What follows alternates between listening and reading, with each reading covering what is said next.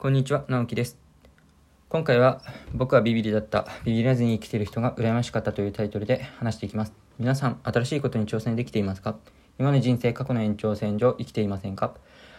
自分を変える自分が変わるためには、今までのレールを走ってはいけません。どこかの分岐点でレールに飛び込む、飛び込まなければいけません。過去にや絶対やるぞってやってやるって決めてることは、その意思は消えていませんか？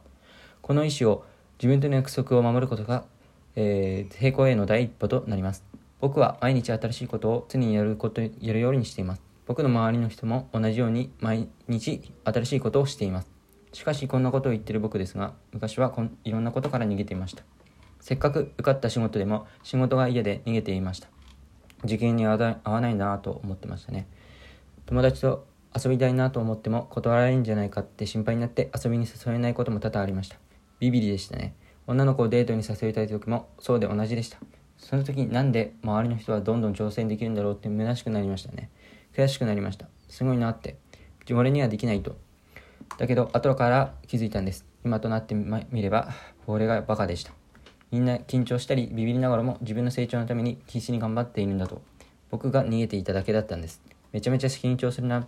心配だな。不安だな。ビビるな。いやでもやるしかねえ。って感じでみんな頑張っていたんですよね。ここで踏ん張れるか踏ん張れないかで人生が成功するかどうかが分かれると思います。今までの僕は、起業してからの僕はずっとこの連続です。慣れるまでは大変でしたけれども、慣れたら普通に余裕ですから、慣れるまではかなりビビりまくまくってましたが、皆さんも頑張ってみてください。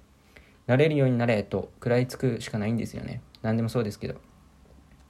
次回もビビりまくってる自分についてまあ、詳しく話していきたいと思いますので、明日も聞いてください。直樹でした。